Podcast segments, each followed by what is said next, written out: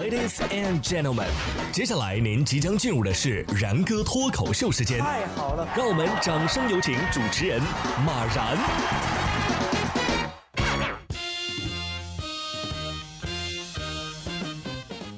然哥说新闻，新闻脱口秀，各位听众大家好，我是然哥。距离国庆假期啊，只有两周的时间了，各位想好去哪儿玩了吗？我想了一下，高速的停车场和景区的人从众，又看了一眼自己的银行卡余额，我觉得还是在家老老实实睡觉吧。不过呢，在自家睡觉啊，也不一定就安全。当地时间的十二号，在美国的马萨诸塞州，就有一个男子在自家的泳池边睡觉，突然呢，一头熊闯了进来。这头熊啊，对周遭的环境那是十分好奇，先是呢去泳池边喝了一会儿水，随后又悄悄地接近睡觉的男子，闻了闻男子的脚，随后男子被吵醒，熊也被吓了一跳，呃，就逃走了。遇事不要慌，先拿出手机发个朋友圈儿。熊的内心可能是这么想的：诶，人都臭了，呃，不吃了，不吃了。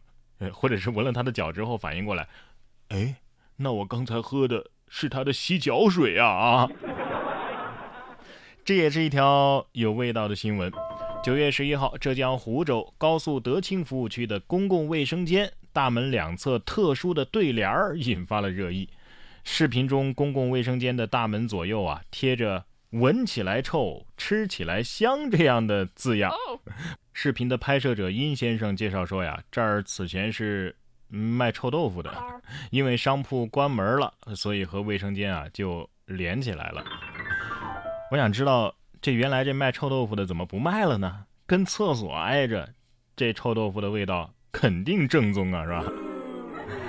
然而这个对联儿给厕所贴也没什么违和感，这就很妙了。就是这个中国传统特色小吃的这个横批啊，我觉得有点问题啊。这要是一旦来了个外国人方便一下，就算是虚假宣传了吧？事实告诉我们。不是你以为能吃的，就是真的能吃的啊！千万别想着不吃白不吃。像十号，浙江省农科院的博士就报了警，说一箱毒蚂蚁不见了，里边呢还有形似火腿肠的毒诱饵。于是民警啊就赶紧去找啊，最后是在村民的家里找到了采集箱。找到的时候啊，装毒蚂蚁的瓶子没打开，但是毒诱饵已经被放进了冰箱里。村民说呀，我我看着像火腿肠，我打算呃给孙子吃。这这孙子是您亲生的吗？啊，是不是先让孩子吃，看着没事儿的话自己再吃啊？啊，这事儿怎么说呢？那种在马路边啊捡个鸡腿就敢往嘴里放的人，咱们是理解不了的。不过呀，还真有直接在路边开吃的。九月十二号，河北保定一个高校啊，因为实施封闭管理，一男子是自带食材和女友隔着栏杆煮火锅吃。视频的拍摄者表示非常羡慕啊，希望自己呢也能有这样一个男朋友。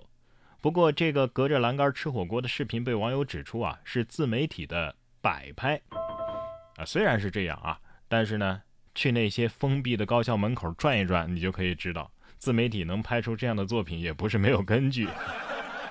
同样是自媒体捕捉到的趣事啊，这回呢是一个可爱的误会。一位老奶奶呀，在坐公交的时候，对着司机的头扫码，而且非常执着。这是近日在陕西西安，一位网友在公交车上拍下了可爱的一幕。一位老奶奶上车之后啊，站在驾驶室旁边扫码，扫了好久还没搞定。